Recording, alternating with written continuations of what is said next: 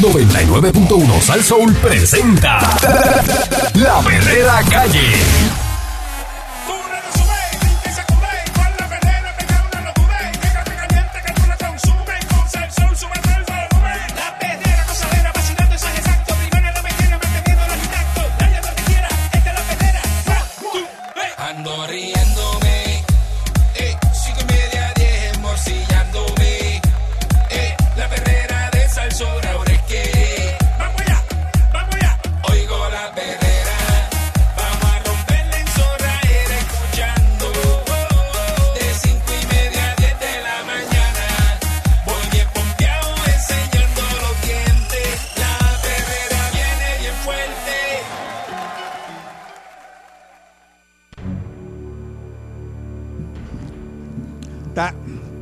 Escuchando la perrera de Salsoul con el Candyman, Mónica Pastrana, y Eric Valcourt. todo así. Oye, Buenos días, eh, y Pancho Pancho Show. en, en la bacineta de la consola ahí. El Pancho Show. Eh, tropieza el sistema de rastreo.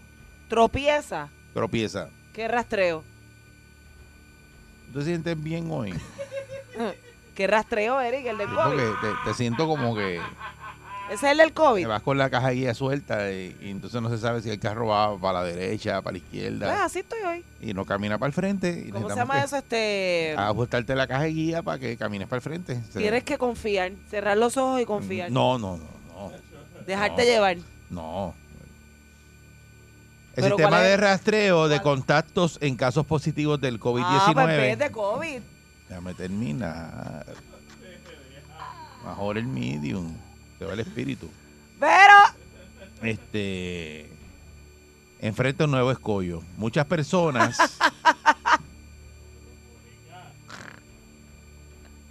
Ay, qué escollo, qué escollo. me parece que ayer se fue a inquietarse. ¿viste? Sí. ¿Ah? No, nada. Bueno. Eh, muchas personas que arrojan positivo al virus han dejado de ofrecer información sobre los individuos con los que han compartido en los días previos al contagio. Esto es un problema. Mm. De acuerdo con la información, el Departamento de Salud, el 49% de los casos positivos están informando haber tenido contacto con alguna persona antes de recibir resultados que confirma que está contagiado con el virus. Pues esto es gente, ¿verdad? Que se, hoy se hace la prueba y en lo que recibe el resultado tienen contacto con otras personas. Danilo Pérez, que es el coordinador de análisis estadísticos de salud, e informó que lo ideal sería que el 80% de las personas identificadas por los sistemas de rastreo ofrezca la información al menos de un contacto. Epidemiólogos entrevistados por aquí por el periódico El Vocero identificaron que existen varios factores para esta baja en el rastreo de contacto. En algunos casos, por ejemplo, eh, ¿verdad? Eh, existen varios factores. Y entonces, en algunos casos, las personas temen dar información cuando reciben la llamada por pensar que se trata de algún número o algún esquema fraudulento. De acuerdo con Pérez, esta experiencia es real tanto al intentar buscar los contactos de los casos positivos como el esfuerzo para ofrecer tratamiento de anticuerpos monoclonales que pueden recibir algunos pacientes para evitar complicaciones severas con el COVID-19. Es bien importante que nos informen para nosotros referir cualquier tipo de investigación que cause una pérdida de confianza en el sistema de división de investigación del Departamento de Salud para que se pueda evaluar. Han tenido varias experiencias, que se les da seguimiento a este tipo de llamadas. A veces el paciente está tan confundido porque está pasando por un torbellino de emociones y no necesariamente entienden la llamada. Así que han tenido experiencias con doctores que ofrecen el tratamiento monoclonal, que es algo que ofrecemos, y por la misma situación que se encuentran los pacientes piensan que es un fraude. O sea, cuando el, el doctor los llama para ofrecerle el tratamiento, la persona piensa que eso es un fraude lo que quieren hacer con él, con el paciente. Sí, porque, Porque- como están tantas, eh, hay tantas Exacto. llamadas de fraude ocurriendo recientemente. Dice que se observaron una disminución en los contactos reportados a finales del año pasado y esto lo atribuyen entonces a la carga de casos positivos que estaban recibiendo los sistemas de rastreo en toda la isla. Ahora que están en la misma situación de septiembre del 2020 en términos de la cantidad de trabajo, esperan redoblar los, eh, los esfuerzos y esperar esa confianza El 80% de los casos debería tener al menos un contacto. Esto parte de la premisa de que en Puerto Rico vivir solo es cada vez más difícil. Un 80% debe tener al menos un contacto significativo. En el caso de Ciales, el epidemiólogo Luis Xavier Mayor, quien dirige ese sistema de vigilancia y rastreo, dice que el descenso en los números de contactos reportados puede deberse a la llegada de las vacunas del COVID-19 y a un sentido de confianza de que los contagios van en picada. Otro de los problemas es que muchos prefieren no contestar llamadas de números desconocidos por temor a que sea un fraude. Esto impide que los sistemas de rastreo eh, ¿verdad? reciban la información que se necesita al comunicarse con esos contactos. Dios mío. Ese número de contactos varía de municipio en municipio. En Ciales, sobre el 40% de los casos están reportando ¿verdad? contactos. Y esto definitivamente es un reto que ellos tienen que atajar. Hay que ¿verdad? poner en perspectiva que hay mucha desconfianza. Este, pero pues ciertamente mucha gente, me incluyo, yo no contesto números que no conozco. Ni yo tampoco. Si es Eh. una persona que verdaderamente necesita conseguirme, me va a dejar un mensaje de texto, me va a dejar un voicemail. Lo mismo digo yo. Te De copiaste verdad. de mí, No, no. copiona. Tú dijiste que tú no contestabas llamadas Pero de yo mismo, yo, números. yo digo eso mismo. y yo fui la que Tú me escuchaste un día aquí que yo lo dije fuera del aire, ahora tú te copias y dices lo mismo. Mm, Copiona, Cupión.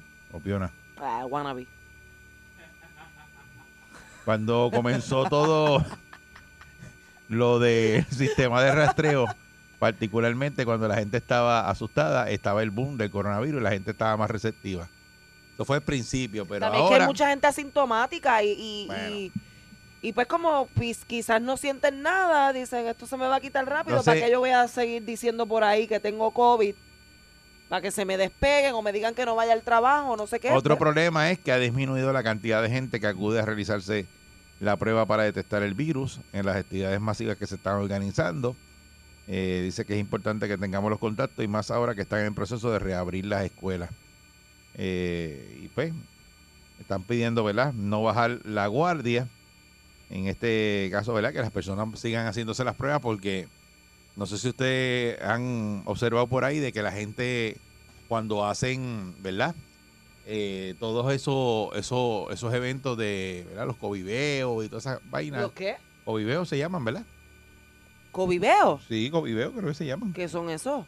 Eh, para ir a hacerte la prueba del COVID. Sí, sí, lo- lo- Ah, lo le dicen coviveos. como, lo- como las ferias de salud. que. Como las ferias de boceteo, pero de COVID. No, no, no. Bociteo, no. coviveo. Ay, Dios mío. Ay, Dios. Muchacho. Sí. ¿Qué hicimos? ¿Qué hicimos en esta vida? Sí, es una cosa, pero. Este. Entonces, pues, eh, de acuerdo ¿verdad? con los datos presentados eh, por Salud en su portal, el último informe del Sistema Municipal de Investigación de Casos y Rastreo es del primero de marzo y cubre el 24 de enero al 24 de febrero. Ese informe refleja 6.256 casos confirmados. De estos 49.6% de los casos eh, ¿verdad? reportó la información de los contactos. Entre los contactos reportados, el 12.7 resultó una, a su vez, ¿verdad? positivo al virus de los que de los contactos. O sea, esto es gente que le dio COVID y entonces, por ejemplo, a ti te dio COVID y tuviste con Pancho y Pancho el contacto. Y te dicen, yo vi a Pancho. Y Pancho pero va a si a hacer la prueba si Pancho y entonces vive con gente también. y, y Pancho va a hacer la prueba y da positivo. Entonces, eso es gente que se lo pegó a otra gente. Ese es el por ciento de, de los que le dio. Este y por otra parte, eh, solo dos escuelas tienen la certificación final del Departamento de Salud, Dos escuelas de las 115. mientras otras 37 cuentan con la autorización preliminar que permite reabrir los planteles para retomar la educación presencial en la isla. Este dice que los municipios que todavía están en nivel rojo son Aguada, Arecibo, Añasco, Camuy, Atillo, Ayuya, eh, Loíza, Nahuabo, Orocovi, que me dicen que hubo una actividad. Yo lo vi. Yo lo vi. Este- Como más de, creo que fueron 20 casos Sí, de eh, de- positivos eh, habían creo que comerciantes de allá de Orocovi. en un chinchorro. y se- habían más de 50, entonces se contagiaron todos. Este. Hmm. eh, O sea, eh, esos son lo- los casos que nos demuestran que verdaderamente seguir un- los protocolos funcionan. Y, y entonces Cuando creo rompe los protocolos, te quitan la mascarilla por la confianza que le tienes a los panas, pero tú no sabes con quién estuvo tu pana antes de estar contigo. Este, aparte de eso, pues eh, en Peñuelas también y Sabana Grande. Este, lo de las escuelas está bien lento en las certificaciones, que yo no sé si finalmente ¿verdad? Lo, lo van a, a lograr, de hacer todas esas certificaciones que tienen que hacer, ¿verdad? Para poder abrir este todas esas escuelas, pero en, caso de, lo del COVID, eh, la pregunta es, ¿verdad? Eh, si esos números que están ahora dando, que usted los ve tan bajitos, y dicen, pues la gente misma, tú le preguntas y dice, no, no, eso ha bajado un montón, ya, ya casi la gente no se está contagiando de COVID. Si esa es la realidad, lo que reflejan esos números, o es que la gente no se está haciendo las pruebas y no sabemos ahora mismo eh, cómo- dónde estamos parados.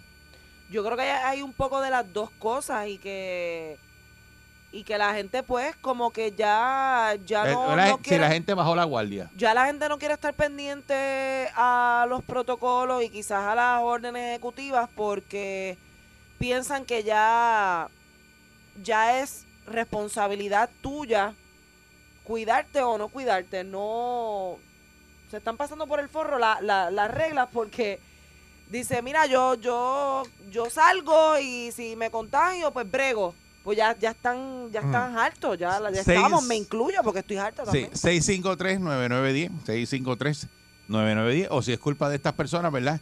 Que estos contactos cuando los llaman eh, no aparecen. Entonces otra cosa es que la Eh, prueba, por y ejemplo, no dan la, la información de verdad de los que tienen verdad si tú alternaste con esa persona y estos centros de rastreo lo llaman y no contestan pues nunca van a tener la data correcta también es que eso de hacerte la prueba, por lo, por lo menos la molecular, que es la de la nariz, te piden una orden médica. Y entonces, está bien pero en estos sitios cuando lo hacen que lo están haciendo todos los fines de por semana eso, pero no te piden si, nada. si fuera más accesible en cuestión de que tú, o sea, llegas a un sitio... que lo están haciendo así Pero, pero si tú vas a un laboratorio, qué sé yo, un laboratorio privado, sí va a ir laboratorio pero, mañana, pero puedes ir a, a estos centros y te la que ir primero a donde... Sí, pero la cuestión es que en los centros también está la desorganización, que si las no si están si- vacíos no hay fila Mónica yo he visto lo dice aquí están yo lo he visto transmitiendo de allí no hay nadie vengan vengan no hay nadie sí ¿qué te pasa? No hay nadie, vengan. Sí, vengan. No hay nadie, la gente no está la gente viendo. no va. En serio. Y También cuando lo hace- hicieron al principio, ¿te acuerdas que se metía una fila bien brutal? Ah, pero ya no, ya eso, no pasa. Pero Eri, es que Ahora también... la fila es para la vacuna. Mira, yo me he hecho bastantes pruebas, bastantes pruebas. La cuestión es que, ok, salgo negativa hoy, pero ¿quién a mí no me dice que en lo que yo caminé del parking a, a la casa no lo cogí? Entonces es bien, tú dices, ¿para qué hacerte tanta prueba si es tan... Entonces, en, el, ca- en el Inestable caso, la- en el caso tuyo, te la, ¿ves? Por Lo el tienes que trabajo, hacer por claro. el trabajo, obviamente, porque eh, está mantener el alternando con récord. pero este las demás personas eh, probablemente pues si no tienen ningún síntoma o no se junta ah, digo la- realmente si hay- si tú te juntas con alguien y la persona te llama y te dice mira me dio covid tú deberes ir a, te- a hacerte la prueba Si has estado en contacto con alguien que ya tuvo definitivamente COVID. definitivamente pues ir a hacerte la prueba punto y se acabó porque no es como que ah pues deja ver si me da Yo porque a lo mejor es a asintomático y se lo pegas a alguien que, que no sea a tres 653-9910. con- 653-9910. que les ha dado COVID. Eh, Mira, ¿no? día. A cuatro, yo creo. Buen día, Perrera. Buen día. Saludos. Mónica, Dime. me encanta tu, me encanta tu voz. Ay, gracias. Te encanta mi voz mañanera. Ok. Eh, estamos hablando del sistema de rastreo que están desesperados, ¿verdad? Los que llevan el sistema de rastreo del COVID en Puerto Rico, porque dice que las personas no están cooperando, muchos no se están haciendo las pruebas, los otros que tienen contacto con los que tienen COVID, este, no cogen la llamada, no permiten, ¿verdad? Porque piensan que es un fraude. Cuando llaman los doctores para darle un tratamiento, también en- no cogen la llamada eh, eh, y se les está haciendo bien difícil, ¿verdad? Obtener eh, esa, esa, esa data en Puerto Rico. ¿Y cómo van a resolver eso de que la gente no quiere contestar números que no conocen? Buen día, Perrera. Eso- Buen día, prima. Adelante. Buen día, mira, eso que dice él, entiendo que es bastante cierto. En estos días yo, pues, gracias a Dios, he tenido la oportunidad de hacerme tres o cuatro pruebas. Y hemos salido negativos en todo. Pero esta semana en un municipio de área este estaba lo que ellos llaman el, creo que el COVID, que es como un cruce de carro. Mm. Hermano, y fui y en, tres, y en tres minutos lo hice porque no hay nadie. Le pregunté más o menos a la persona, mira cómo está. No, aquí no ha venido nadie. Y entiendo que la gente se ha preocupado más últimamente por lo de la vacuna. Y tal vez están vacunados y se creen que se acabó el virus, que eso no te va a dar porque te vacunaste. Y no están utilizando el sistema de las pruebas. Ujú. Eh, pues por eso es que yo veo que esos números han bajado tanto, porque si tú no te estás haciendo pruebas no puedes Por tener eso, que- que- de- Que no, no, no tenemos el número entonces real porque no como la gente no está haciéndose las pruebas y ni está este Porque en comparación con cuando te acuerdas que empezaron las pruebas para el mes de junio, que eso era la fila, en la fila, Ujú. ahora tú vas, yo, cinco minutos, cuatro personas me hicimos la prueba en cinco minutos, fue un técnico por cada lado del carro y hizo la prueba. Y te hicieron la, la molecular, la de la nariz.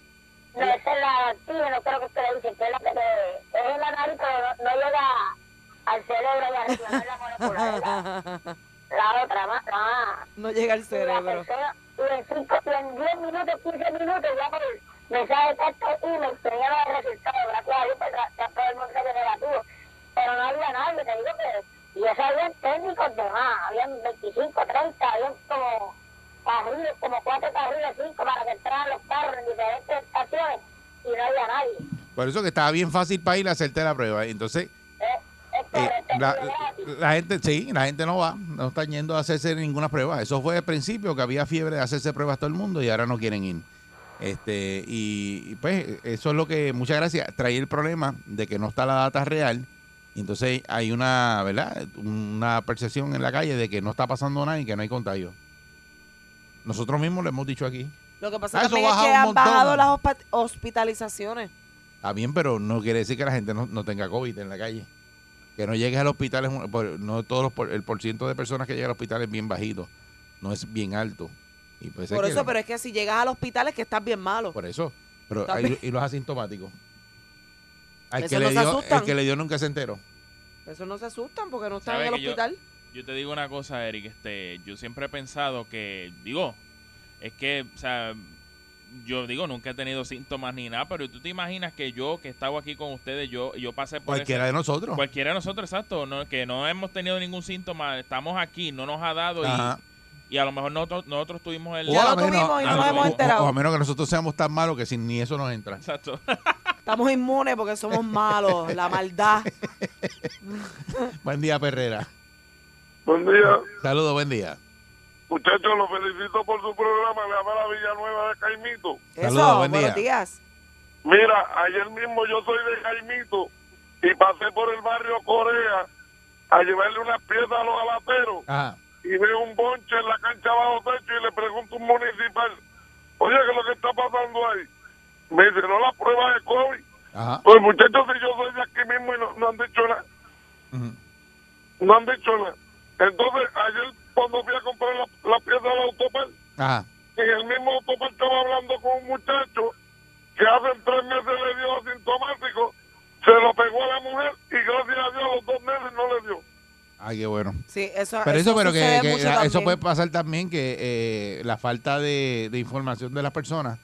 Él, él está en, en Caimito, pasó y porque vio el revuelo y le preguntaron y, y ahí ah, pues mira, es que están haciendo pruebas, pero no se enteraron. Este, y eso pasa. Pasa también que la gente no va porque no sabe que eso está ahí. Bueno, yo no sabía que estaban haciendo todavía las pruebas. Sí, un montón el, de sitios. El coviveo. Y te digo, la gente salen, eh, vengan para acá, estamos aquí, eh, por favor, por favor. Los- Están los- todos los enfermeros sin hacer sí, nada. y tú lo ves con los, con los, ¿verdad? Con los, con Sin los hacer hisopos, nada. Con los hisopos haciendo sin cámara. Esto para la nariz te hacen.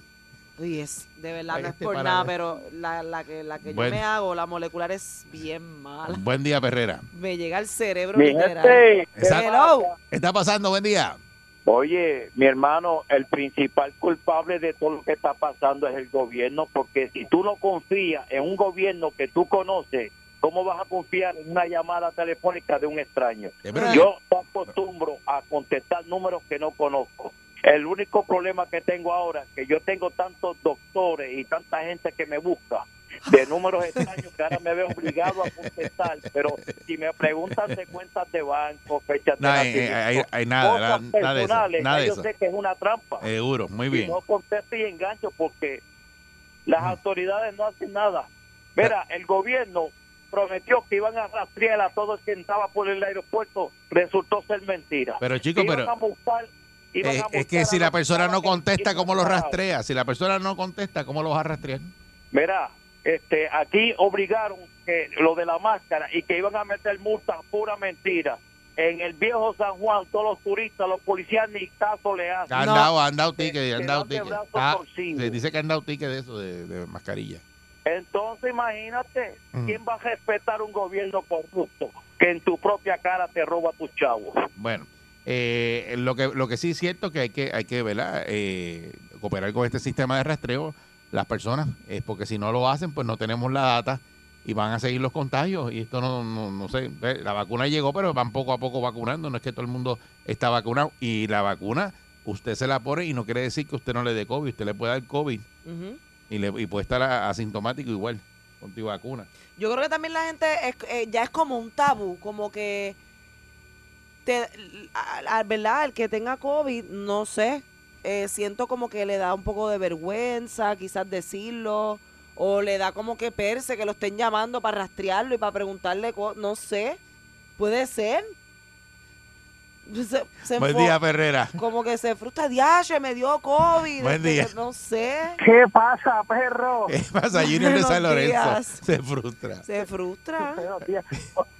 Mira, al que llamo primero, yo quiero decirle que, que Mónica, a mí no me gusta tu voz.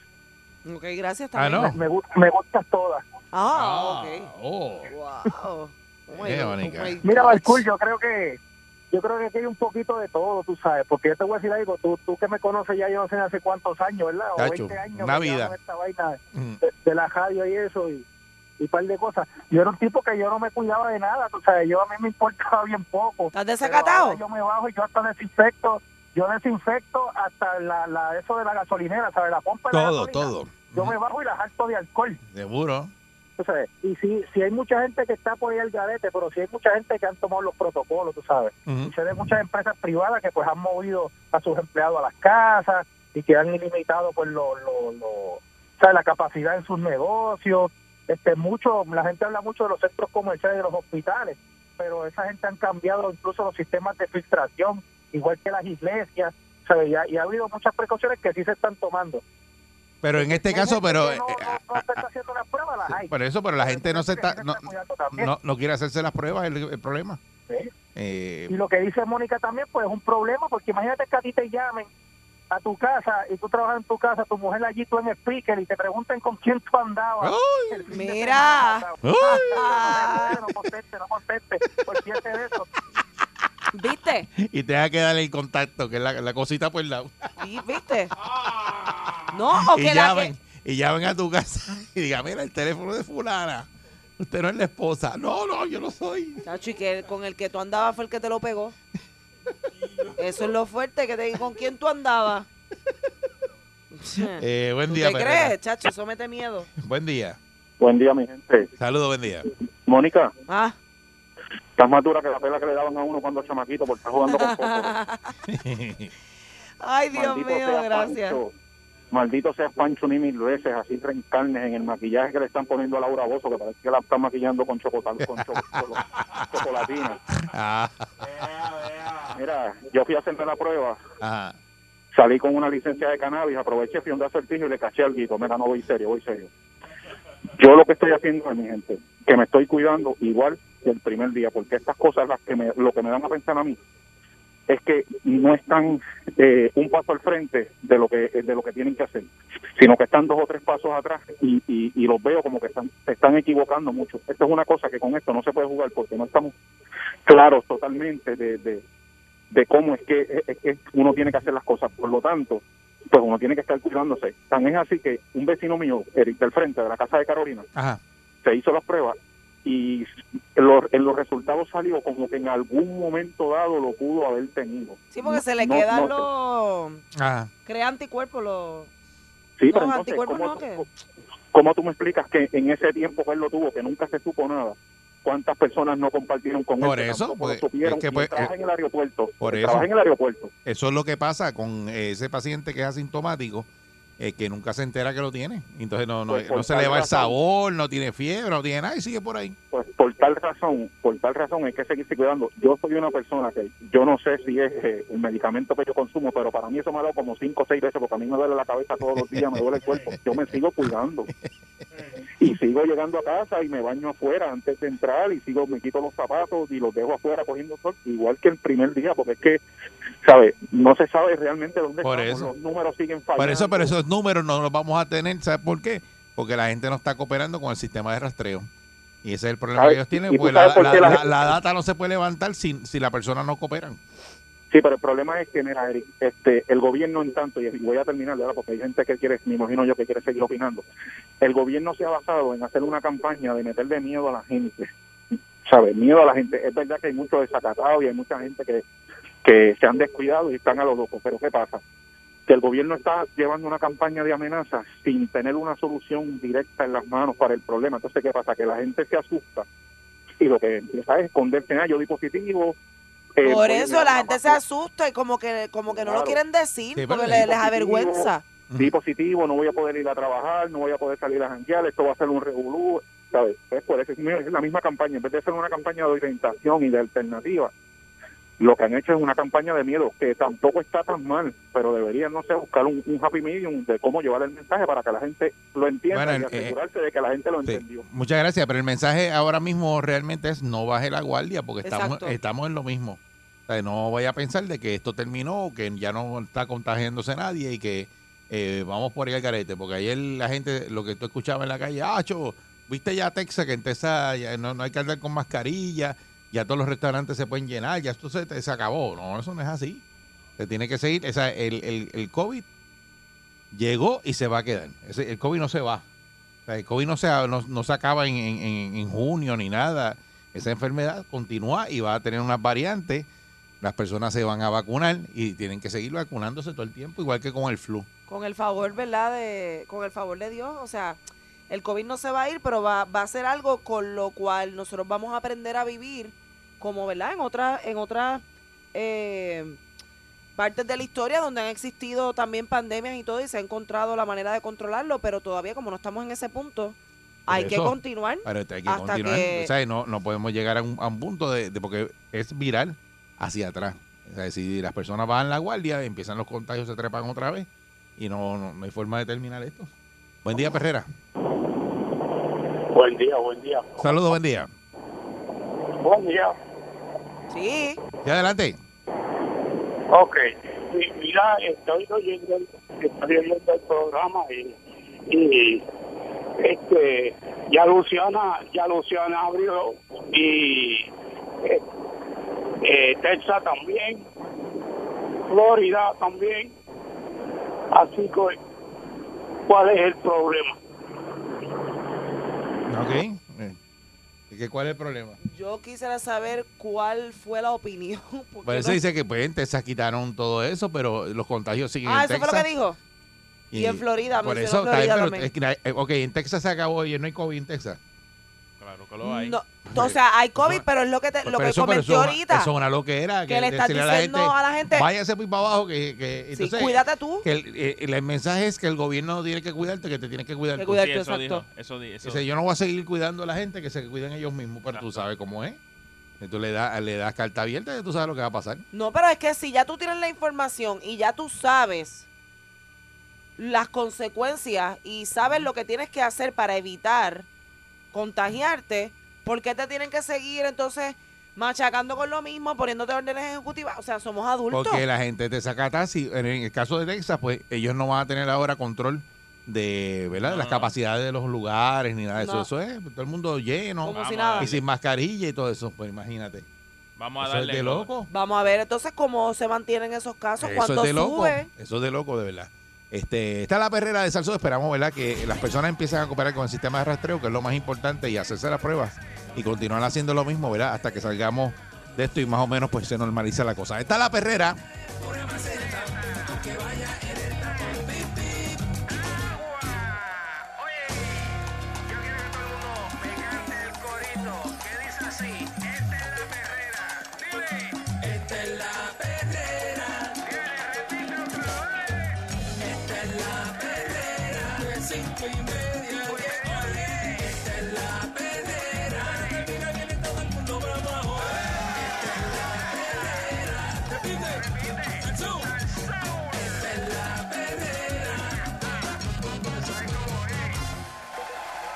Llega el momento donde el pueblo de Puerto Rico se paraliza para escucharlo. Hablando sin miedo y sin pelos en la lengua. Analizando lo que está pasando en la calle con su vasta experiencia y controversia. Alejo Maldonado. Aquí está Alejo Maldonado. Saludos, Alejo. Buen día. Saludos, buen día y saludos a todos, doña Mónica. Eso, Alejo, buenos días. Aquí Buenos queremos días, agradecer. Ah, sí, muy bien, que Alejo nos estuvo visitando, ¿verdad? Y nos trajo la papa rellena, ¿verdad? Que eso se llama, ¿cómo que tú le dices? Wichi. Huichí le dicen en el centro y en el norte. En Cagua le dicen emparelado de papa. Eso mismo. Y, y lo hizo de batata espectacular, batata amarilla, batata canol. Sí, quedan Así bien que, buenos. Bien bueno. Aquí todo el mundo comió, de verdad, que lo agradecemos mucho a Alejo. Tenemos un Hoy Masterchef. hasta, hasta los que siguen después de ustedes, este, a Bebé y a los otros que habían comido también. No, Todo el mundo, dio para todo el mundo, gracias a Dios. Es, es que trajiste un montón, te lo dije, que eso era un montón. Bueno, es que yo, en, en casa es así porque cuando yo hubo un tiempo en mi vida que, que nos servían y uno se quedaba mirando para la olla, tú sabes. Sí, que no, que no, Sí, que pasaste hambre. Uno, y uno aprende con eso y uno sabe que cuando cocina hay que poner que siempre sobre. Exacto. Eh, que para que fa falte, que eso sobre. Que eso sobre, así mismo es. Eso así. Es idea. riquísimos. Eh, Cuéntame, Me Alejo. ¿de qué venimos hablando hoy? Pues mira, vamos a hacer unos comentarios en torno, en torno al tipo de muerte y en torno a la muerte del, de don Fran Suárez. Ese fue el, el que señor que se suicidó, ¿verdad? Ese señor que, ajá, clasificaron como suicidio, el de, el del el poder del metabolismo, diabetes sin problema, este, el peso que se fue para siempre. Exacto. Pues este, este caballero, cuando fue? El febrero 20 y pico, 25, en horas de la mañana, pues eh, vieron su, su cuerpo tirado en la parte de abajo de su apartamento. Eh, la prensa dice piso 9, yo he escuchado que en realidad fue un piso 6. Este, pero la diferencia no es mucha en una caída de un piso 6 a un piso 9. Este, de hecho, un piso 6, eh, 60% de las personas fallecen. Este, y cuando un poquito, pues según más alto, la, la probabilidad de muerte es mayor. Este, y en este caso, pues depende de la posición en que caiga. Eh, la información que yo tengo es que el individuo cayó de pies. Y para mí, en los casos donde caen de alturas grandes, caer de pies es casi igual o peor que caer de cabeza, ¿sabes? Yo vi un caso en, en el puente que está sobre el Expreso de las Américas, ahí cerca del Centro Médico, y un muchacho se tiró de pies y el fémur le salió por el hombro, uno de los fémures. O sea que se hizo enano. Al caer, pues desprendió todo ese tipo de, de hueso, se le fue por la espalda para, para arriba, perforó todo y salió por el hombro por arriba al Wow. fémur. O sea que hay ese tipo de caídas también son, este, es una muerte que, pues, es rápida cuando ocurre, es una caída que es sumamente rápida. A esa altura, pues, ¿qué te digo? Uno va a una velocidad de, de, de más de, de 100 pies por segundo. O sea que si él se tiró de un piso 6, 6, 6 por 8, 48, ponle que el lobby es más grande, ponle 60 pies de altura, pues en menos de un segundo ya estaba en el piso. Y se había hecho las heridas que se había hecho. Este, eso hay una, una fórmula que se utiliza, se utilizaba para cuando habían casos de uno determinar, que es lo así mismo se llama velocidad terminal, este, y pues con eso se determinan cuando hay duda en el caso, y a eso es que yo quiero hablar. Miren, este, en investigación criminal, yo di la clase de investigación de muerte, investigación de asesinato, yo la di por muchos años. Y lo que se le enseñaba a los investigadores de salida, lo primero que se le enseñaba era que cuando usted tiene una muerte que es indeterminada o sospechosa, usted hace su investigación como si fuera un asesinato. Y usted hace la investigación como si fuera un asesinato porque usted cubre todos los pasos que hay que cubrir en una investigación de escena y después usted no tiene que arrepentirse si le resultó que era otra cosa de que usted dejó algún dato sin cubrir. Por lo tanto, en muerte sospechosa, muerte indeterminada, el trabajo del investigador se investiga todo como un asesinato. Y eso es un eso es obligado. Eso se supone que se haga así. A mí me llamó la atención y estipulo que los muchachos que trabajan en homicidio en, en San Juan y donde quiera, son muchachos que están entregados a su trabajo, dan el máximo. Este, ellos, el interés de ellos es esclarecer los casos y todo. Pero como yo he dicho un montón de veces, se ve, se nota seguida cuando tienen una carencia de entrenamiento. Y es una pena porque tú tienes gente en la calle que no tiene entrenamiento para hacer el trabajo. Tú tienes gente operando apéndice que nunca han dado un tajo a un, a un vientre, tú sabes. Tienes gente operando cerebro que lo que es, empujar la camilla en, en el hospital donde llevan el tipo a la sala operaciones. Esa es la realidad. O sea, tú tienes gente haciendo investigaciones que no tienen el entrenamiento ni la capacidad que deberían de tener. Tienen el interés, son tremendos individuos, pero carecen de entrenamiento. Y eso es un disparate que ocurre aquí después, cuando 50 años atrás la policía entrenaba a los investigadores, 50 años después no los entrenan. Y eso es lo, in- lo increíble en Puerto Rico, como vamos pa- para atrás nosotros. Miren, ahora mismo se va a retirar un coronel de la policía que le hicieron reportaje en prensa y en televisión, y es un caballero que pues a mí me da pena porque él dice, no, yo era agente encubierto y como agente encubierto me dijo el coronel, tú vas por homicidio. Y yo, coronel, yo no sé nada de homicidio, tú vas a trabajar allí. Pues miren, yo me fui a trabajar allí. Estoy hablando palabras, citando directamente lo que él dice. Ah. Seis, seis semanas después voy a una escena de un asesinato y llega el coronel cuando yo estoy en la escena. Y el coronel me dice, él le dice al coronel, coronel, ¿qué hace aquí? No, vine a ayudarte por si necesitas ayuda. No, no, coronel, ya yo me sé esto.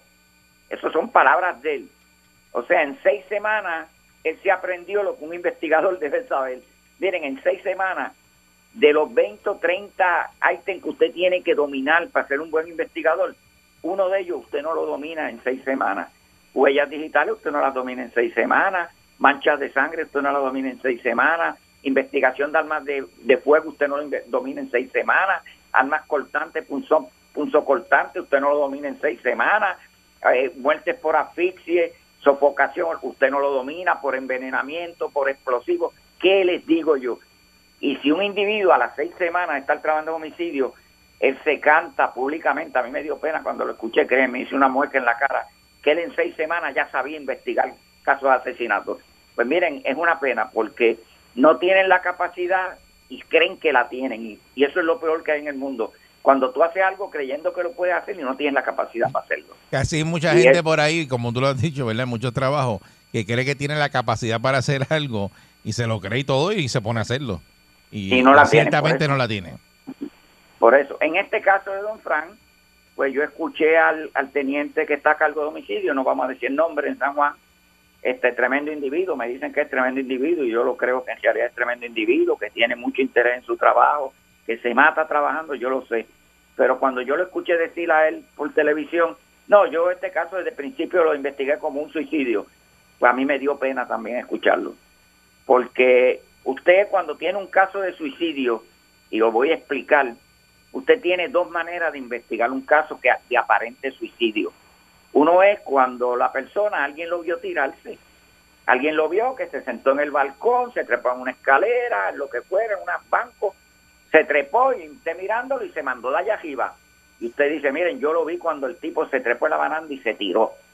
Aún así podría haber una posibilidad extraña, pero que puede haber que hubiera alguien detrás con una escopeta, que le tuviera un hijo agajado por el pescuezo, te tiro, te mato el hijo, tú sabes podrían haberlo, pero en realidad, pues usted, en ese caso, usted podría decir, bueno, fue un suicidio, donde el individuo deja algo escrito, algún mensaje grabado, escrito, de la manera que sea, que diga, mira, me voy a hacer esto por esta otra razón, o como sea, admite que va a cometerlo. Pues ese tipo de caso, usted lo investiga de una manera.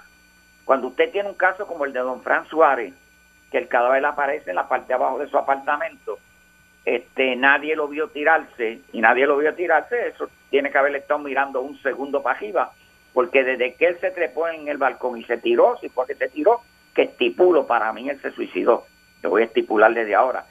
Pues cuando el individuo se tiró, eso le tomó menos de un segundo darle al piso abajo. O sea que alguien tenía que haberlo visto y nadie lo vio. La esposa si estaba en la casa, nada. El balcón, un balcón alto, que la persona no se cae por accidente, que se recueste y perdió el balance, no. Usted tiene que treparse y tirarse desde allá arriba. Pues en los casos donde no se puede, nadie vio nada y no dejó ningún documento, usted tiene que investigar ese caso como un, un asesinato, como un homicidio. Y cuando usted va a investigar este tipo de casos, usted establece los posibles escenarios, como yo le he dicho mil veces, que puedan haber ocurrido aquí. Y el primer escenario es, pues, quien, el que está en la casa con él. Si vive con la esposa, la esposa. Si vive con el esposo, el esposo. Si vive con quien vive, esa es la primera persona, el primer escenario que usted nota. Y usted anota para usted investigar qué responsabilidad puede haber tenido la persona que estaba compartiendo la casa con él. Si es la esposa, el esposo, lo que fuera.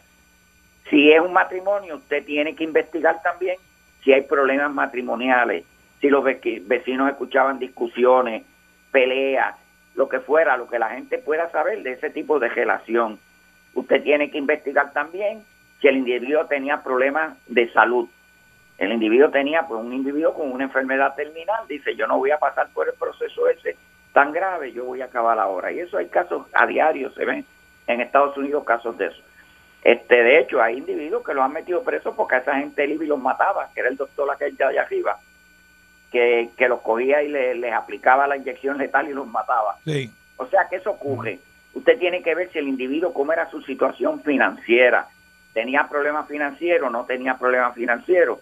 Usted tiene que verlo si hay. En la casa un robo, una tentativa de robo en la casa en ese momento. Tenía problemas con los vecinos, porque dicen, no, no vimos a nadie entrar ni salir del edificio. Bueno, y si era el vecino del lado, que ponía la música más alta, o, él, o él la ponía, o el vecino la ponía, ya habían tenido miles de discusiones. Y ese día dejó la puerta abierta y vino el vecino, le dio un empujón y lo tiró por ahí para abajo. Y se fue a su apartamento y cerró la puerta. Pues miren, no habían cámara, nadie vio nada. Eso es parte de uno de los posibles escenarios que habían. Este, usted tiene que ver todos los tipos de problemas, si él tenía amenazas, si alguien lo había amenazado o algo. Y usted se tiene que tirar a la calle e investigar todo eso. Usted tiene que esperar el protocolo de autopsia o a que le aceleren.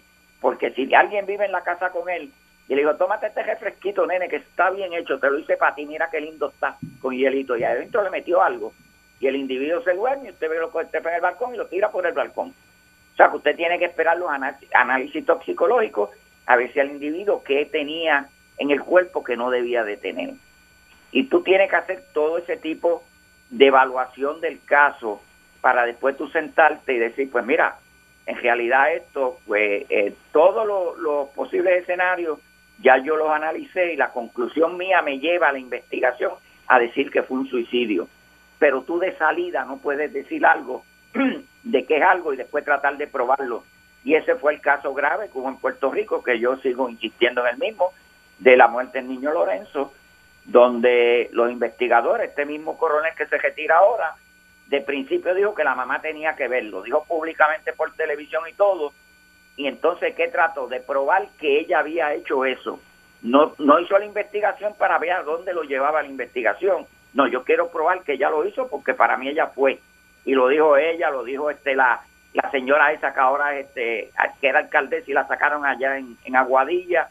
La dijo el, el, el otro secretario de justicia, aquel que, que cogía velocidad por ahí por la Valdoriotti a, a las millas del mundo, después iba a coger. Fue ese tipo de gente. Y después tuvo que venir, cuando hubo una conclusión del FBI, los agentes del FBI, de la, del mismo gobierno de Puerto Rico, de todo el mundo, incluyendo a Alejo Maldonado, de que en realidad ese tipo, lo- ese niño lo asesinó el manco. Y eso yo lo digo hasta que me muera. Y estoy esperando, él lo va a decir en cualquier rato ya mismo por ahí. Este, Pero ¿quién lo va a pues, decir, tú la- dices? ya tú verás, en algún momento lo va a decir, ya que se dé dos cantazos por ahí. Pero- Va- lo va a decir o va a hacer otro caso, otra barbaridad. Ah, ok, dices el manco mismo. El manco, el manco. Ok. Ya él se lo contó al papá. Yo estoy tratando a ver si podemos por estos medios escuchar eh, lo que el papá decía cuando él le contó todo, ¿sabes? Bregaremos con eso después. Ok. Pero miren, en investigación criminal, usted tiene casos que parecen este homicidios y no son homicidios.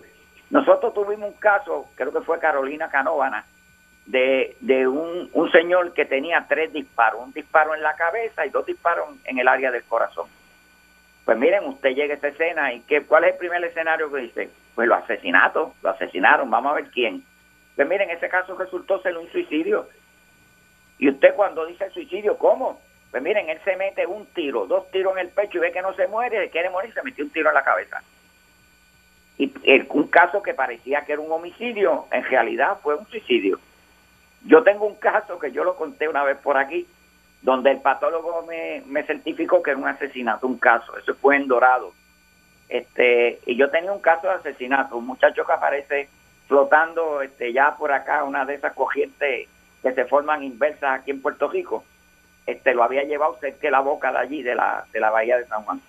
Y cuando lo buscan, pues tiene los talones, los tenía pelados, tenía marcas en el cuello, este, había muerto por, por asfixia y el individuo, el patólogo vio todo y dijo, esto es un asesinato, mira, lo, lo mataron y lo arrastraron y lo tiraron al agua. Y yo dije, bueno, pues déjame investigar el asesinato. Pues yo me puse a investigarlo y mire, eso había sido un accidente. Es un muchacho que se ve y se mete al agua, no sabe nadar con otros compañeros, no sabe nadar y llega a un lado donde hay un petril de eso, un, un, borde en el, en el fondo del agua que está formado por arrecife. Cuando él llega al bordecito ese, se hunde y cuando se hunde se jaspa los talones. Los, los muchachos tratan de ayudarlo para cogerlo y al cogerlo le tiraban a cogerlo, cogían por el cuello, por donde quiera y lo arañaron tratando de sacarlo. Cuando no pueden, el individuo viene ¡pum! y se va y se ahoga. El individuo no tenía agua en el estómago, no tenía agua en los pulmones. Pues el patólogo dice no tiene agua en los estómagos, tiene arañazo en el cuello, tiene los talones de esto, ah, eso lo mataron y lo tiraron al agua. Pues miren, yo me puse a investigar y en realidad había ocurrido lo que yo dije. Que yo dije, fui donde el patólogo, y el patólogo no, trancado a la banda, no, eso es un asesinato. Pues miren, me fui donde el fiscal. Le dije, fiscal, ¿usted tiene traje de baño o, o se puede ir en calzoncillo? ¿Cómo? Vamos para vamos para Dorado.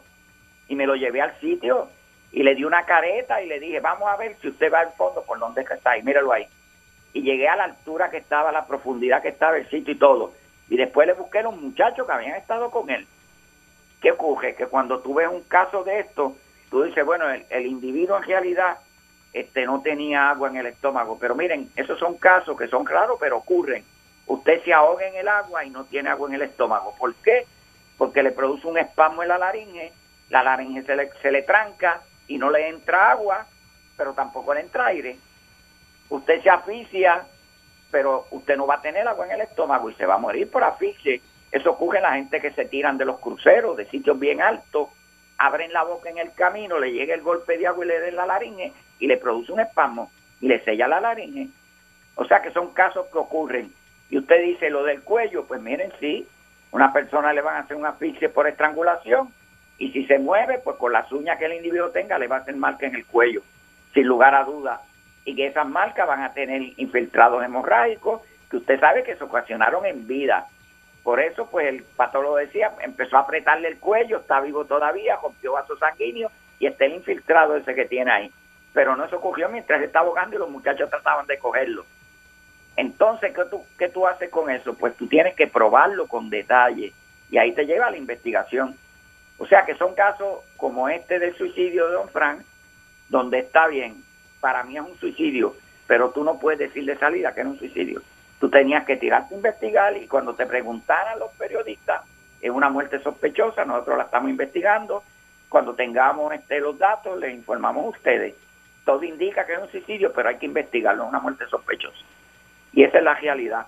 Este, pues nosotros tratamos a veces de que el gobierno acabe de entender que tiene que entrenar a los investigadores, no los está entrenando. Este, este, tú tienes que darle unos detalles al investigador que los domine para cuando haya una escena pueda inmediatamente establecer una hipótesis. Mira, aquí lo que debe haber pasado es esto y sigue trabajando a ver si la investigación lo lleva a eso o no. Eso es legal hacerlo, pero si no tienen la información, no tienen la preparación ni los conocimientos, seguiremos metiendo la pata, seguirán los casos quedándose sin esclarecer. Oye, creo que de los ciento y pico casos que hay, hay tres esclarecidos en este año. Y eso es una Imagínate tú. barbaridad. Tres nada más. Una barbaridad es eso. Y el gobierno nunca habla de ello. Yo oigo a todos en el gobierno hablando de la policía como que el recurso a resolverlo es la policía y la policía no va a resolver eso. Bueno, pero el, problema el otro día hablábamos del problema de ciencia forense que tenían pruebas y entonces no las procesaban y la policía pues no podía hacer su trabajo tampoco. Por eso, Este, es, por eso te eh, digo, es un asunto conjunto de bastante, bastante complicado. Es un conjunto de factores. Así mismo es. Y tú, y tú hablabas también en un momento dado, nos hablaste de cómo se podía, este, ¿verdad? Una persona podía asesinar a alguien y que hacer que pareciera un, ¿verdad? Eh, este, un suicidio.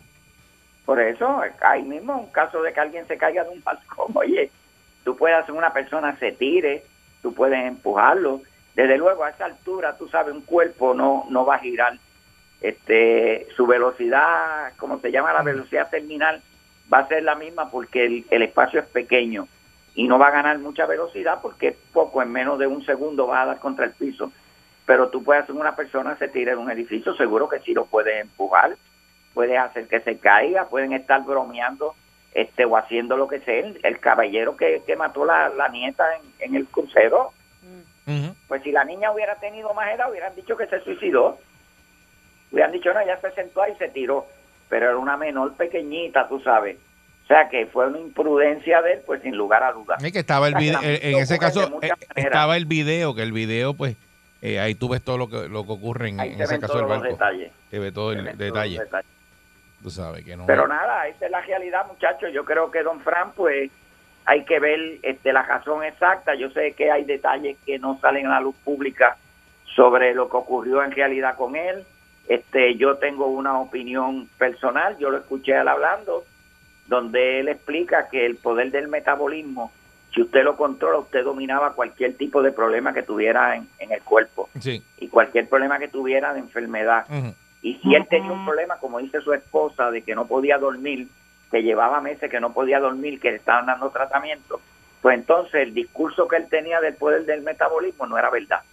Porque si él controlaba ese poder del metabolismo y no había podido controlar una condición que él tenía de sueño con el poder del metabolismo, Sí. pues entonces había sido un embuste todo lo que él había dicho por todo el tiempo. Eso es un- una, una apreciación que se podría hacer, tú sabes, no es que yo lo esté diciendo, pero eso podría ser también. Estoy yo con un problema médico que se supone que es sencillo y que yo lo resolvería con el poder del metabolismo, no lo puedo resolver, va a salir a la pública, pues me tiro de aquí y se acabó el problema. Y uno, pues en la cabeza de la gente que se va a suicidar, tú nunca sabes qué es lo que está corriendo. Este, son, son cosas que ocurren de un segundo al otro. Y tal vez nunca nunca que- se sepa este también, Alejo, porque tú no sabes. También nunca se pueden haber sepa. 20 teorías y no, no se sabe cuál es, cuál es Por la, eso. la correcta. Yo les puedo decir a ustedes, yo lo dije en una ocasión y, y lo voy a tocar bien por encimita. Nosotros tuvimos en, en la familia bien cercana a uno de los muchachos que se suicidó. Este, y era una pena porque ninguno nos dimos cuenta de cuáles eran las intenciones de él. Lo decidió a último momento, iba acumulando algo. Sí sabemos que en algún momento eh, él empezó a regalar cosas y eso es un signo, fíjate. Él a mí me dio una moneda, él coleccionaba moneda y me dio una moneda antigua, española, bien bonita. Y a mí me extrañó, él tenía la, la sortija de graduación mía de la universidad, de la UPI, él siempre la usaba y me la devolvió. Tú sabes, y fueron detalles que tú después dices, oye, mira, sí, lo estaba haciendo, ¿sabes? Lo estaba haciendo. Pero hay gente que de un día a otro lo decide en un segundo a otro segundo. Y eso hay que aprenderlo y la gente pues tiene que estar pendiente de sus casas, a sus familiares y a todo el mundo cuando dé indicio de que hay algo de y atenderlo en el momento propicio. Sí, son bien, bien importantes. Eh, te agradecemos mucho, Alejo, de verdad, eh, que, que nos hayas hecho este relato, ¿verdad? Porque hay muchas personas ahora mismo pasando por depresiones, por esto de la pandemia, y, pues a veces se sienten bien solos y, y, pues mire, busque ayuda profesional porque... Hay que buscar ayuda, Eh, tiene que hablar con sí, alguien. tiene que hablar con alguien. persona que busque ayuda, conversar con alguien, alguien que lo pueda orientar adecuadamente en eso. Es la Definitivamente. realidad. Gra- gracias, Alejo. Gracias, Alejo. No es nada. Un abrazo. buen día. Bye. Bien, buen día. Sube radio, vamos a mover esa narcota. Oigo la perrera, está botando la pelota. Aquí en mucho me río, competencia coge nota. Y es que me hacen vacilar bien duro en el tapón, pon. La escucho en mi carro y así es que canto a la mañana. No vamos a parar, esto es pa' gozar,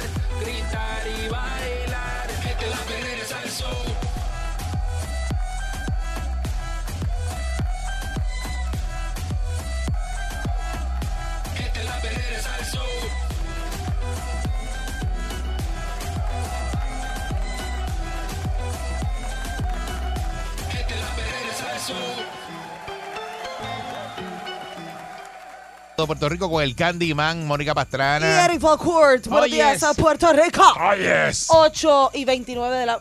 ¿Esa es la hora? Sí, 8 y 29 de la mañana. Pasó. Estamos aquí en Salsón. Pasa, negra. Vacilando, vacilando. ¿Qué pasa, negra? Mira, ayer había di que una luz roja en el cielo. Di que, di que una luz. Di que una, un- como una luz, unos destellos. Eso vio todo el mundo. Yo no vi nada. ¿Tú viste algo? Yo no lo vi tampoco, pero este me enteré que en las redes sociales la gente estaba volviéndose loca. Eh, Pancho, ¿tú, ¿usted vio la luz roja esa? Eh, no, yo no la vi, pero sí vi las fotos en las redes sociales y es impresionante porque, pues, nada, este, fue mucha la gente que le sacó fotos. Porque la gente se asustó. Sí, estaban especulando, Ok, y este, especularon. Especulando que ya tú sabes, que si este ovnis, que si las trompetas, invasión, la invasión, venía la invasión. fuego, so- yo- lloviendo fuego, pero eh, un rato después la NASA eh, tuiteó que se trataba de ¿Qué le pasa a esta porquería? Ya- ya rápido, No. Me no, molesta. no, No, no me digas. Se me fue. Ay, Dios. Mira, se me fue, se me fue. Ay, Dios. Nada, que la NASA confirmó que ellos habían eh, acabado de lanzar desde Virginia Ajá. a eso de las 7 y 30 de la noche eh, un cohete. Y parece que entonces el cohete bota como que el, el residuo de la, de, la, de la cola del cohete. Ah, ok. Como yo le digo, la cola del cohete. El fundillo del cohete. El fundillo, estaba botando fuego el fundillo. Ah, Este, eso, mira, la mayoría de las personas que vieron estas imágenes se encontraban eh, entre Morovis y Naranjito. Eh, parece que por allá por, por la por la montaña era que se veía más el, el, el fuego del fundillo. Este, no, entonces- el cohete. el cohete, el cohete. Oye, pues ya Mira, sigue. la, la agencia federal informó que el aparato fue lanzado desde el Wallops Flight Facility y esto, ¿verdad? Que lanzaron busca estudiar la ionización en el espacio más allá de los límites de la atmósfera ter- terrestre. Este, así que ese, ese, eso, sea, que no ese no destello era- que usted vio es el vapor liberado por el cohete. Es el vapor. Por eso, pero no era nada raro, así que la gente No, no, se asustó. no, no, no. Pero tú sabes que aquí nosotros siempre estamos viendo cosas en, en el cielo y, y- Lo que diciendo que, son los aliens que yo vienen. lo que encuentro raro es que, ok, o sea, nosotros hemos visto mi, fracatanes de lanzamientos de cohetes y ninguno ha dejado ese destello color rojo en el cielo, ¿sabes? En ningún O momento. sea, que tú no le crees a la NASA. No es que no ¿Estás le crean a la NASA, sino es que, ¿sabes? ¿Qué, qué, ¿sabes? ¿Qué tiene este lanzamiento que es diferente a los otros lanzamientos? Porque, o sea, no es común tú ver un cohete que deje una, un destello y que lo vea gente en- aquí en Puerto Rico, lo vea gente este, en Nueva York. Creo que también estaban reportando que habían visto la este nube. es el segmento de las teorías de conspiración. Parece. De No, no, es conspiración, Parece. pero es Te que. Está raro. Me Eh. está- o sea, me- me- no, sea, me- lo encuentro común por la cuestión de que, pues, ¿sabes? Las veces anteriores que lanzan cohetes, no se supone que entonces eh, nosotros acá en Puerto Rico lo veamos desde allá. Bueno, no sé si se... No, no se ven. Eso, eso está bien lejos. Está bien lejos, o sea, usualmente Por los eso. lanzan desde Cabo Cañaveral ahí en Florida y eso la gente, ok, si está en la Florida Ese lo fue de ver. Virginia. Pero eso fue de Virginia, que es más lejos. O sea, pero es el destello rojo, que, que es lo que causa Pues ese dice que es vapor. Vapor. Dice que es el vapor del cohete. ¿Será que O algún químico no nuevo que será- están experimentando. Exacto, o quizás la, la, la, la capa que esté atravesando el Algo- cohete. O exacto, o es algo que tenga que ver con la luz del sol, alguna parte. Hábleme, hábleme de eso. Si usted vio esta, este destello rojo y se asustó en el día de ayer, o, o se vio otra cosa en algún momento dado, ¿verdad? Alguna cosa rara eh, en el cielo o parecido a esto, ¿verdad? ¿Te acuerdas que hablamos aquí hace como un mes de, de una luz verde que se había visto? Que yo les dije que yo la vi. Sí, pero en el caso tuyo, eh, tú vas a ver muchas cosas que ves. Eh, Pero Eric, tú no estás preguntando sí, que qué una cosa uno ha visto. pero- pues yo te pero- dije. pero un caso especial. Tú eres la... la, la- ¿Tú te acuerdas? Tú la viste en tu casa, tú- yo creo. Sí, tú eres la niña símbolo de, Sí, sí, de- la de la- de las apariciones y de las ¿Qué era cosas. la luz verde esa? ¿Una estrella fugaz era? Eh, ¿ah? ¿Un meteorito? No, no, que- no, eso era un metro- semáforo, eso era un semáforo que estaba verde. eso, eh, no era En una- el cielo, Eric. Sí, un semáforo. En el Eso- cielo. Esos fueron los restos de un satélite chino. que Eso, cayó, ¿viste? que. Imagínate, esta, esta vez la, el destello ese de, ¿sabes que Batman de la cueva salió una... Sí, sí, la, la, batiseñal. La batiseñal, eso, eso lo ve ella, imagínate tú. Yo llego a ver en sus eso. Noches de oscuridad. Ella Mira, deja buscar aquí en lo que tú contestas a ver si, si eso que dice Pancho, ¿verdad? Eh, eh, eh, tiene algo de verdad, que el vapor ese no, no es normal. Está bien, pero que lo que queremos saber es en este momento si usted vio esta luz roja y se asustó ayer o eh, vio en otro momento eh, alguna cosa rara en el cielo y lo quiere compartir aquí con nosotros. 653-9910. Buen día, Perrera. De buenos días. Saludos, buen día. Mira, te explico. Este, ayer eran dos, espérate, dos horas, las doce y media, a las doce y media de la noche. Yo vivo en Resistencia Lloren Torres, en un tercer piso. Y en el cielo apareció una algo, no sé lo que es, con muchas luces dándole vuelta a vuelta. Y yo entiendo que no puede ser ni un avión ni un helicóptero porque estuvo ahí unos 25 minutos parado y lo tengo grabado. Y lo tiene grabado. Sí, porque yo cogí, prendí el celular y lo grabé, se veía las luces dando vuelta ahí, y se quedó ahí hasta como a los 25 minutos, ¡pum! se desapareció. Y se fue. Eh, Diablo. y yo vivo aquí casi en el borde de la calle Loiza. En Loíza, tú dices ahí, en la calle Loíza. En la calle Loiza, residencial Llorento. Ah, en Lloren Torres. ¿Y tuviste eso desde ahí, de Lloren Torres? ¿Y, y lo, y lo vio, Oye, un tercer piso. y lo vio más gente? No sé, porque yo me levanté a las dos y media por un dicho esos perro que no se muere, que no deja dormir agua. Ahí vino. Y, y cuando veo eso, le me pasaba mi celular y prendí el celular a grabarlo. Lo tengo grabado. Lo tiene Wow. grabado, María. Eh, eh, eh, bueno, pues, habría que ver eso. Uy, qué bueno que no te chupó la cosa esa, no te mucha- llevó. Muchas luces dando vueltas y eso. El hombre vio eso ahí en, en Lloren Torres. Buen día, Perrera. Hello. Saludos, buen día. Mira, esa era Maripili que está llegando a San Juan. Cohete. Tirando destello. Buen día, Perrera. Ay, Dios mío. Buenos días, muchachos. Saludos, buen día. Mira, este, explicaron de qué era eso. Sí. Eh, eso es eh, utilizar unos químicos que los liberan bien alto la atmósfera para ionizar Sí, lo esa hablamos. parte de la atmósfera. Ya, ya lo dijimos, ya lo dijimos, ya hablamos de eso. Ok, de que, entonces, eh, eso es lo que hace que caiga de partículas negativas o positivas Ujú. para, para ver unas reacciones. De Sí. hecho, aquí se hizo en Vega Baja en el 98 y se puso el cielo verde.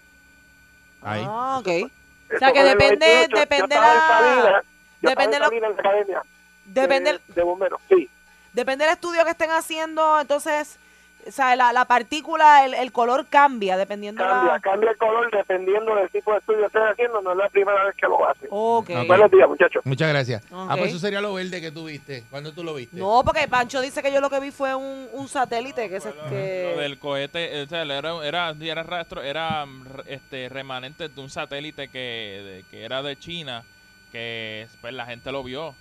La gente lo vio este pasar por la noche, era de noche. Esto que estoy leyendo menciona que no que se supone que esto no sea un este peligro para la salud pública ni el medio ambiente. ¿El qué? Eh, lo que este- estos estudios que está realizando la NASA. Ah, ok. Buen día, Perrera. Buenos días, conmigo. Siempre dicen lo mismo y después se le empieza a caer a uno los dientes. Buen día, Perrera. Le salen burbujas en la Ah, piel. conmigo, buenos Sí, días. sí, adelante. Mira, este, buenos días. Estoy llamando desde aquí, desde Tarrasque, Florida. Ah, saludos, papá.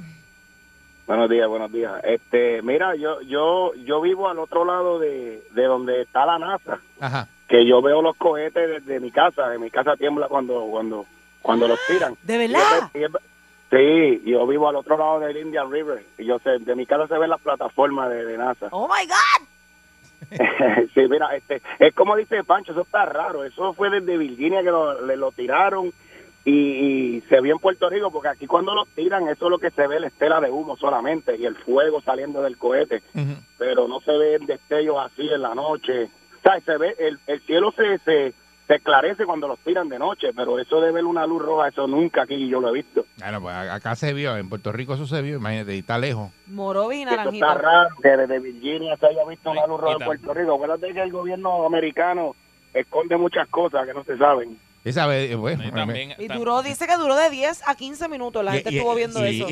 y pre- acostúmbrense porque eso viene para acá porque van a coger ahí la, ¿verdad, la eh? base de Rupert Roy y van a hacer ahí este la NASA ahí y, van, Es el- a, el sitio a- y van a tirar cohetes y todo eso de ahí. Es el lugar perfecto, déjame decirte, porque él tiene más o menos Si la no, en misma Puerto Rico es el lugar perfecto para hacer experimentos y cosas. no, eso. el- por lo menos- Aquí tenemos de todo. Seguro, no, pero lo que digo es que tiene más, o sea, o sea, las condiciones se asemejan bastante a lo que es en la, la plataforma allá en la Florida. Lo único que aquí tiene, o sea, Lo que el, uni- el único, o sea, la única diferencia pues es que estás en una zona distinta, el clima es Donde otro. empiecen a, a- salir langosta con, con, con siete palancas, este, No, no digas eso. chillo- Eric. chillos con tres ojos. Está hecho Ricardo King allí buscando y mira, mira lo que encontré. Buen día, Perrera. Buen día. Saludos, buen día. Hola, chica. Buen día, Sacho. Adelante. Eso. Mira, yo veo esa, yo veo esa, esas cosas cuando me doy una fumadita, como la Mónica. Buen día. Ah, ok. Cuando te da... Dijo que ya ve esas cositas cuando se da una fumadita Ah, no, como digo como Mónica. y me metió en el bollete. Buen, Buen día, día, Perrera. Buen día, muchachos. Sí, buen día, adelante. Mira, desde Orlando, porque estaba anoche un poquito nublado, no se vio, pero yo me imagino, Mónica, detrás de ese dumpster viendo esa cuestión. Salir corriendo Mira, de allá atrás. yo, yo, yo no sé, de verdad. Ay, ¿Por qué Es que tú eres otra, del, del zafacón para acá. del zafacón para acá Estamos me ven hablando diferente? de la luz roja que eh, se vio ayer en Puerto Rico y muchas personas la vieron y se asustaron. Entonces la NASA está explicando, ¿verdad? Que son procedimientos, ¿verdad? Que hay eh, de un cohete que tiraron. Para hacer una prueba de Exacto. la ionización. Exacto, y por eso fue que se De vio la- en, en Puerto Rico y estamos bien eh, preguntando, ¿verdad? Si usted vio eso ayer y se asustó o si vio otra cosa en otro momento dado también y todavía no se sabe de qué. Usted no sabe de qué. Buen día, Perrera. Buen día. Saludos. Sí, buen día. Mira, eh, eh, eso eso no creo que haya sido un un este, experimento porque en realidad, mira, yo lo estoy viendo, yo, tú sabes que en Caribe hay un restaurante abajo de la tierra, para no darle promoción. Yo estaba trabajando arriba y eso duró como 20 minutos desde las 7 y pico de la noche. Y si el señor Señores lo vio a las 12 de la noche, no es un experimento y Virginia está lejísimo de aquí.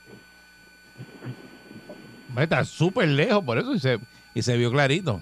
Mira, me dice aquí mi pana que el, ¿verdad? la mayor ventaja es que estamos más cerca del Ecuador y el trayecto es más corto. Eh, la cuestión esa de, los de los cohetes cuando lo- los tiren desde aquí, así que es bien probable que hagan eso ahí en Rubber Road. Ionización. No, Conversión no, no. de los átomos No, no, de un no, no. compuesto No, en no, no. átomos cargados eléctricamente. eso, deja eso, deja eso, deja eso. Buen día, Perrera. Ionización.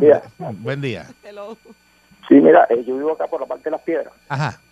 y de la esquina del norte al este Ujú.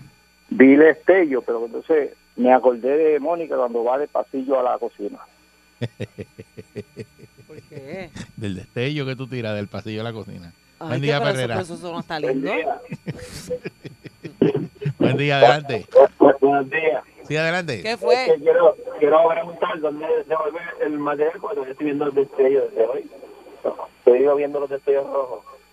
Eh, ¿Tú estás sobrio? Que tú, En lo, el cielo. que, tú lo sigues, que, que tú lo sigues viendo hoy, tú dices. Sí, porque no ves que compramos lo mismo, todos estamos fumando lo mismo, orgánico. Miren, este, esto, esto se vio ayer. Esto es serio, esto no- esto esto es no es gente serio, esto no arrebatada. es que gente, eh, que esto no pasó, esto pasó. Eh, la gente de Puerto Rico vio esos destellos rojos. Y estamos hablando de algo serio. Está la foto, mira. Y está en la foto y la gente se impresionó y todo. Eh, 653-9910. Una cosa seria. Entonces, estamos preguntando si usted vio eso, se asustó ayer. Le estamos explicando lo que es. O vio otra cosa en otro momento dado, como un caballero que llamó al principio, nos dijo que vio como un platillo volado de la noche a las once y media de la noche en Jonel Torres. Y que se quedó un rato flotando ahí en su, delan- eh, arriba de su casa. No, pues realmente pues, uno- hay gente que está eh, por la noche y mira el cielo, pero a veces uno pues llega a la casa y se, tú no sales a mirar qué es lo que hay por ahí, o tú sales. Lo hago a veces. Problema tengo yo aquí, oye. Buen día, Perrera. El domingo pasado yo me levanté bien temprano, todavía estaba borracho, y me pongo a mirar para el cielo pidiendo perdón. Y veo este avión que pasa bien bajito cerca de casa, y yo digo, Dios, ese avión es macho. Y después me doy cuenta que era el tren de aterrizaje que lo tenía afuera. Gracias, Muñoz. Buen día, Perrera. Yo te digo una cosa, yo no lo vi, pero lo que Yo me vaya. vendió mi Marimberry me puso a comerme una olla de conflay completa. Buen día, Perrera. Una olla de conflay. Eh, buen día, Buen Perrera. día. Sí, buen día. Ade- sí, Zumba. Adelante, buen día. Buenos días. Sí, buen día. Como a las siete y media, ocho, a esa, a esa hora fue que aterrizó Maripili, ¿sabes? Es que- buen día, Perrera. Hello, buenos días. Buen día, adelante. Mira, este, yo no vi el destello, pero tengo un picón en el cuerpo que me tiene loco. Buen día, Ferrera. Buenos días, muchachos. Buenos días. Buen día. Aquí lo cogen todo a chiste. Deja que no, no- nos invadan un día real, los extraterrestres a, a ver qué van a hacer. Es que lo de Llorén, lo de Llorén fue que cuando el tipo estaba mirando para arriba, bajaba- Maripili con la bola de la discoteca. Escucha el otro. La bola de los cristalitos. Deje. Buen día, Ferrera. Sí, buenos días. Buen día. Ajá.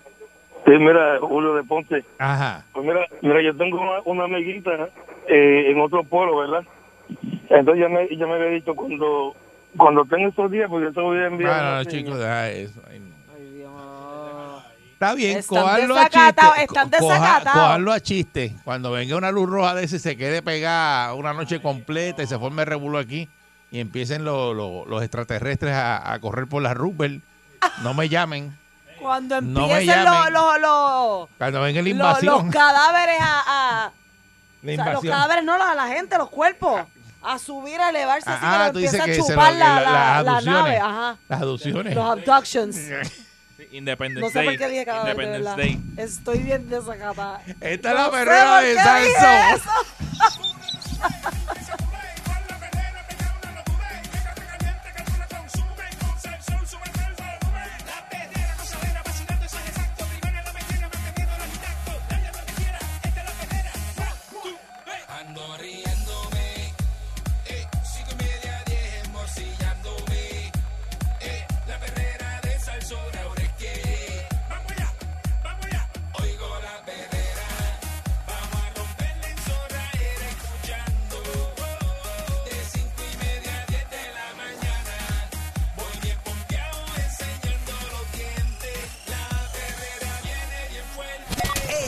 doctora más experimentada en psicología.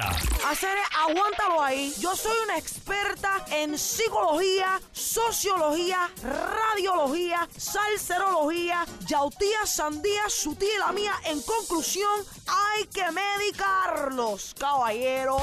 La doctora Viviana Garza en la perrera de Salso.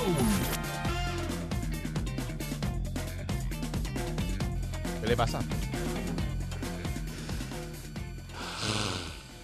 ¿Qué le pasa? Tengo un dolor de cabeza. Dolor de cabeza tiene, pues. Se, alto, se tiene que haber saltado de. Tengo un hangover que me está llevando el Ah, diablo. Ahí está. Me está llevando a la que me trajo, me está llevando el diablo. La bebelata. Eso es lo que la tiene usted mal, la bebelata. Pancho, vamos a orar para que este segmento Los salga. miércoles no se bebe. La persona que bebe un miércoles es un irresponsable.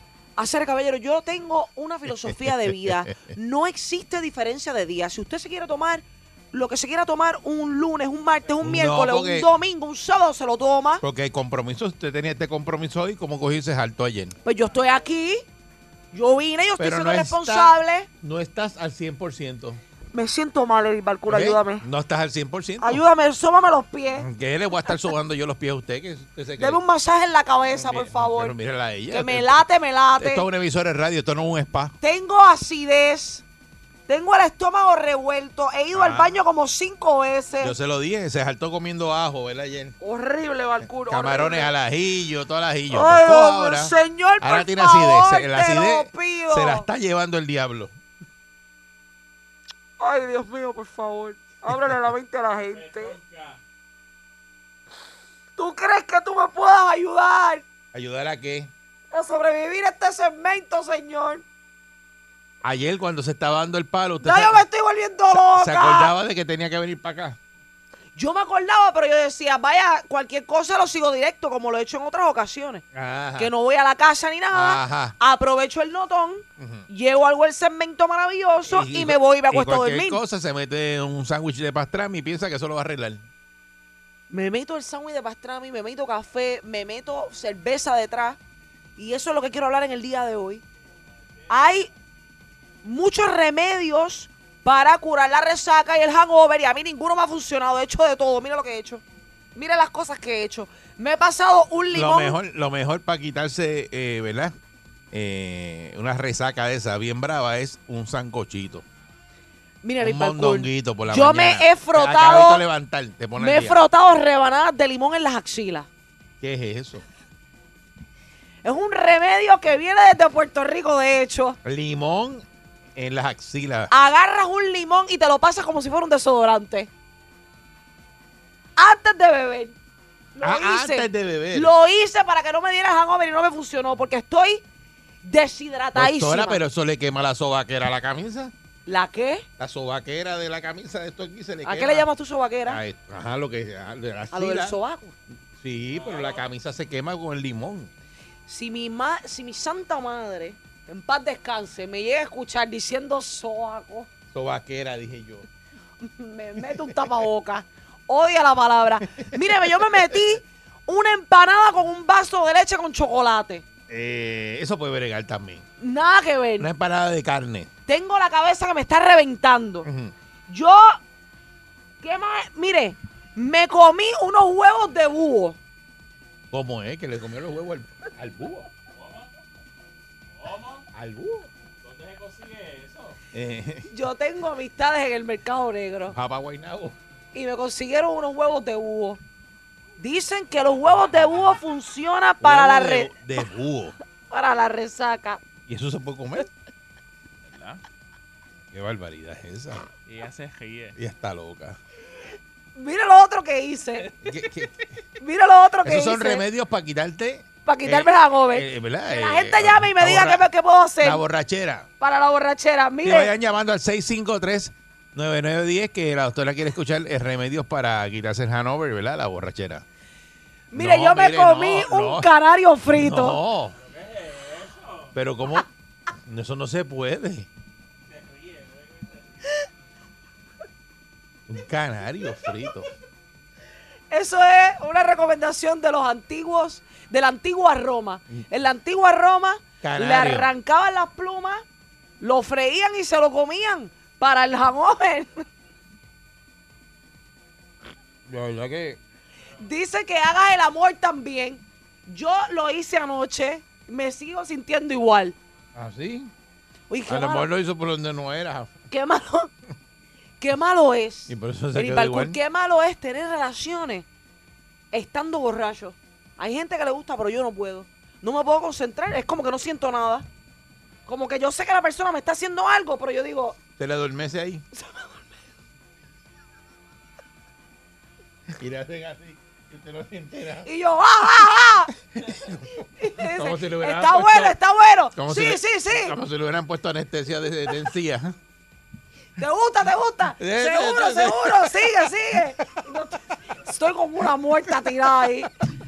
Mira, eh, ayúdenme por favor para yo poder continuar con mi día. Dígame qué remedio yo puedo, a qué remedio puedo recurrir para evitar esta jaqueca todo el día. Ay, doctor, usted está mal. Buen, buen día, Perrera. Buenos días. Buen Ve, ve, día. ve, do- doctora, tuve una duda, porque usted se puso limón en las axilas, usted se estaba Sí. sacando el janover o marinándose. No, bu- bueno, de las dos. Sí, Pero dice, No, porque, sí, porque, eso de limón en las axilas es como marinándose para algo, porque... Dice- decía, decía el artículo que yo encontré que me pasara limón por las axilas antes de tomar para evitar deshidratarme. No, sencillo, mire, esto es fácil. Usted viene y usted coge, para que se quite el janover, usted coge un, un guineo, pero no guineo niño, un guineo grande. Se lo come y eso le sube los niveles de potasio y le quita el janover. Que me, co- que me como un guineo completo. Un guineo completo. Un guineo, un guineo, un guineo, un guineo completo, el más grande que usted encuentre. Qué rico. Sí, no, mu- muchas gracias, un guineo. Es verdad eso, doctora, que si usted va a la barra y no hay limón y usted pide un trago, una boca con, Levanta con- la con soda, usted lo que hace es exprime el sobaco encima del trago. Vaya, me la mido hasta el sudor. Porque dice que, que si te lames el sudor, no tengo limones, está bien, no se preocupe. no hay problema. Y rozo el sorbeto por la... Ay, María, buen día, Perrera. Buenos días, Eri. Buenos días, doctora. Hacer Paneo, buenos buen día. días. ¿Qué puedo hacer yo para Bueno, quitarme este hangover? Pues Hanover se quita de la, de la siguiente manera. Se toma una cerveza al amanecer de, de la mañana y hace el amor detrás de un contenedor de basura. Me gusta la actitud de este hombre. Ah, Sí, sí, seguro. ah, Mire, antes de venir para acá me enterré en la arena también. Paré un momento en la playa y me enterré en la arena porque dicen que si te entierras en la arena, algo va... Sí, si ves Así, un rastro así- de arena... así que Pancho se quita la borrachera, se lo entierran en Se la arena. entierra en la- Y Yo mismo. Oye, así rapidito se le quita Sí, la, no, porque yo tengo un, me- un petronca. me- tengo un metro de arena ahí en casa y a mí me Se le quita la los- Por una construcción que voy a hacer. A las millas. Por una construcción que voy a hacer. O sea, yo, a veces me gusta meterme entre el metro de arena. Para pasar las viendas. ¡Ay, Panchito! Eh, buen día, Pancho Perrera. Show. Buen día, Perrera. Buenos días, Pancho Show. Eh. Buen día. Buenos días, ¿cómo están? Un saludo, buen día. Ayúdame, por favor. Ayúdame, que me duele la cabeza. Adelante. Mira, no diga que soy irresponsable, que yo voy borracho todavía para el trabajo. ¿Está borracho? Papi, sí, yo amanecí ayer, amanecí un gorillo en casa. Mira a ver si te consigues eh, unos huevos de búho. Chacha, para conseguir unos huevos de búho tendré que viajar para Panate. Buen día, Perrera. Te deseo éxito en tu día con esa días, petronca. buenos días. Buenos Buen día. días. Remedios para borrachera. Yo tengo dos remedios, mamey con leche. Mamey y con el o- leche. Mamey con leche. Y el otro es polvillo blanco por la nariz, queda nítida. Ay, María. Ay, María. Pero ¿cómo es eso del mamey con leche? No es mamey, es mamello. Oh, mamello. Mamello es una fruta. El mamello es una fruta. ¿Qué hago? ¿La meto en la licuadora con la leche y la hago una batida? Mamello con leche. Hago una batida de mamello con leche. Y me la tomo con cool. Dice Pancho que eso es bien dulce. Buen día, Perrera. Buen día. Ayúdame con el hangover, por favor. ¿Qué hago? ¿Qué hago? Doctora, eso, eso se quita, doctora, con huevito de pancho. Con huevito de Pancho Show. Pancho, tú tienes una granja en tu casa que tenga huevos que puedas traer para, para acá. Sí, tengo unas gallinitas allí, yo sé que vivo en el campo. Tengo unas gallinitas allí. Qué rico sería enterrarme en la arena con Pancho Show. Buen, Ah, pues, día, pues. Suba para casa, suba para casa. Buen día. Doctora, Buenos días. yo necesito una cita. ¿Una cita de qué? No, pero no para mí. Yo necesito una cita. Porque tengo aquí al lado a- al señor Galli, que está high de marihuana. Que tiene a Candy. Llámeme. Que tiene a Candy. Acá. Llámeme, llámeme ahora que se acabe el segmento. Eh, llámame de nuevo para que usted me dé información que me falta. Espero que ese señor no esté llamando de verdad, que lleva ya como tres días llamando. Buen día, Perrera. Y ustedes no le hacen caso. Que lo, tenga, lo tengan secuestrado y no lo sepamos.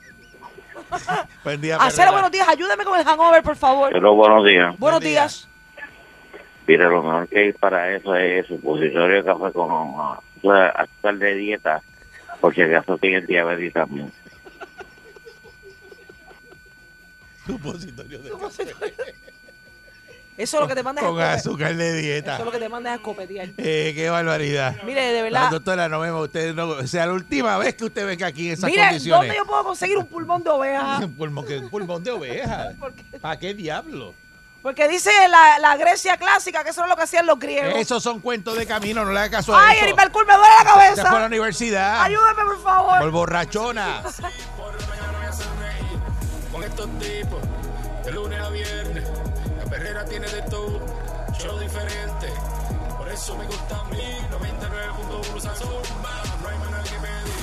Yo ando tranquilo, con la perrera es lo mío. Radio con estilo, por eso me río. Por la perrera, aquí, pa' allá. Por la perrera, aquí, pa' allá. Por la perrera, aquí, pa' allá. Por la perrera, aquí. 99.1 Sal Soul presentó La Verdadera Calle.